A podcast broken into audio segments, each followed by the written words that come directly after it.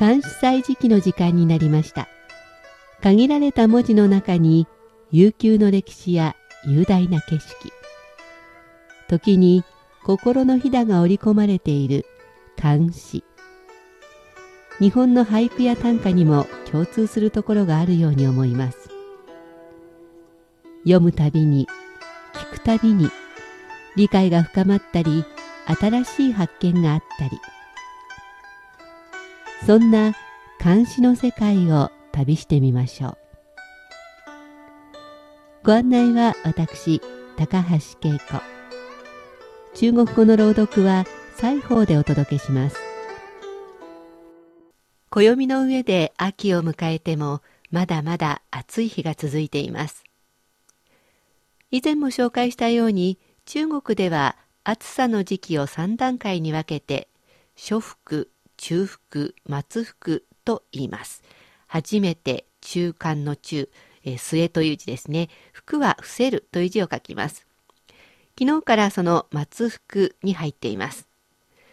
つまり3つある服、3服の最終日は21日ということですから、あと1週間くらい暑さが続くことになります。今年は7月頃から雨が多かったせいか、芝生や雑草がいつも以上に元気よく伸びているようです。公園に行くと毎日のように草刈りをしています。電動の小型芝刈り機を肩にかけ、作業員の人たちが次々と草を刈っています。燃料のガソリンの匂いとキーンという機械の音は苦手ですが、その後は草の匂いでいっぱいになります。花の香りとは全く違った草の匂い。緑の匂いは私にとって夏の公園の匂いです。この緑の草むらからいつの間にか少しだけですが虫が鳴く声が聞こえるようになってきました。そういえば今年の夏は暑すぎてセミも夏バテしたのかあまりセミの声を聞きませんでした。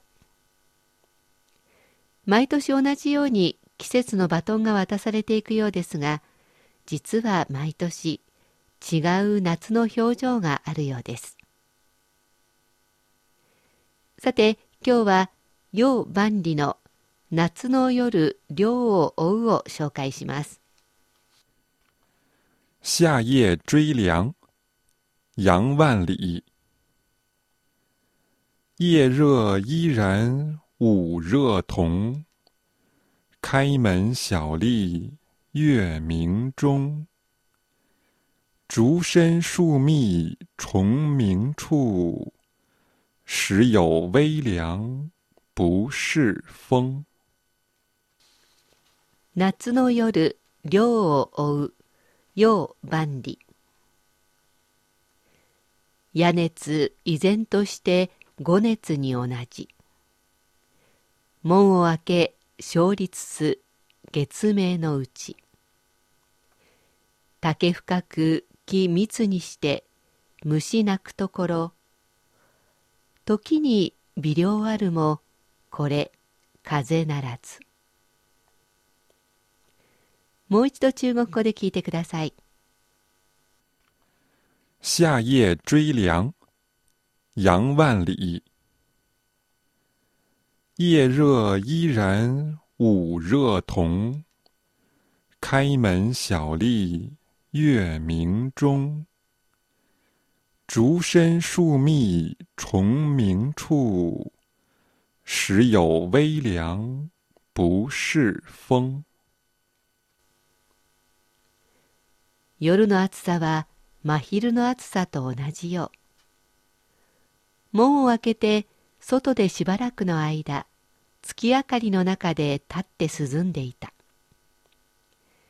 竹がうっそうとし樹木が生い茂るところでどこからか虫の鳴く声が聞こえてきた。その時かすかに涼しくなった気がしたけれどそれは風ではなかった。作者楊万里は陸遊反聖大と並ぶ南宋の大詩人厚生省の人です。以前もご紹介しましたがまっすぐな性格で妥協がなかったため役人としては左遷もされました。晩年はふるさとで暮らし83歳でこの世を去るまで4200詩を超える詩を残しました。非常にわかりやすい作品が多く今回の「夏の夜涼を追う」もわかりやすいのではないでしょうか。2句目の「小さく立つ」「勝率」は「ちょっと立つ」「しばらく立っている」という意味です。昼と同じような暑さとは熱帯夜のようですね。北京では朝晩はだいぶ過ごしやすい気温になりますからこの詩はもっと南の方で作られたのでしょう。3句目の「竹も樹木もうっそうと茂っている」となっていますが風も通らず暑そうな様子が依然伝わります。最後に微量わずかな量を感じたけれどそれは風ではないと言っています。普通は風が吹いて涼しさを感じるのにその風さえも吹かない暑い夜。作者は虫の声に涼しさを求めたようです。確かに寝苦しい夜涼やかに鳴く虫の声に誘われて眠りに落ちることもあります。ではおしまいにもう一度聞いてください。夏夜追凉。杨万里夜热依然午热同，开门小立月明中。竹深树密虫鸣处，时有微凉不是风。夜万里夏の夜涼を追う 夜熱依然として五熱に同じ。門を開け勝立す月明のうち竹深く木密にして虫鳴くところ。時に微量あるもこれ風ならず。夜の暑さは真昼の暑さと同じよう。門を開けて外でしばらくの間月明かりの中で立って涼んでいた。竹がうっそうとし樹木が生い茂るところでどこからか虫の鳴く声が聞こえてきた。その時かすかに涼しくなった気がしたけれどそれは風ではなかった。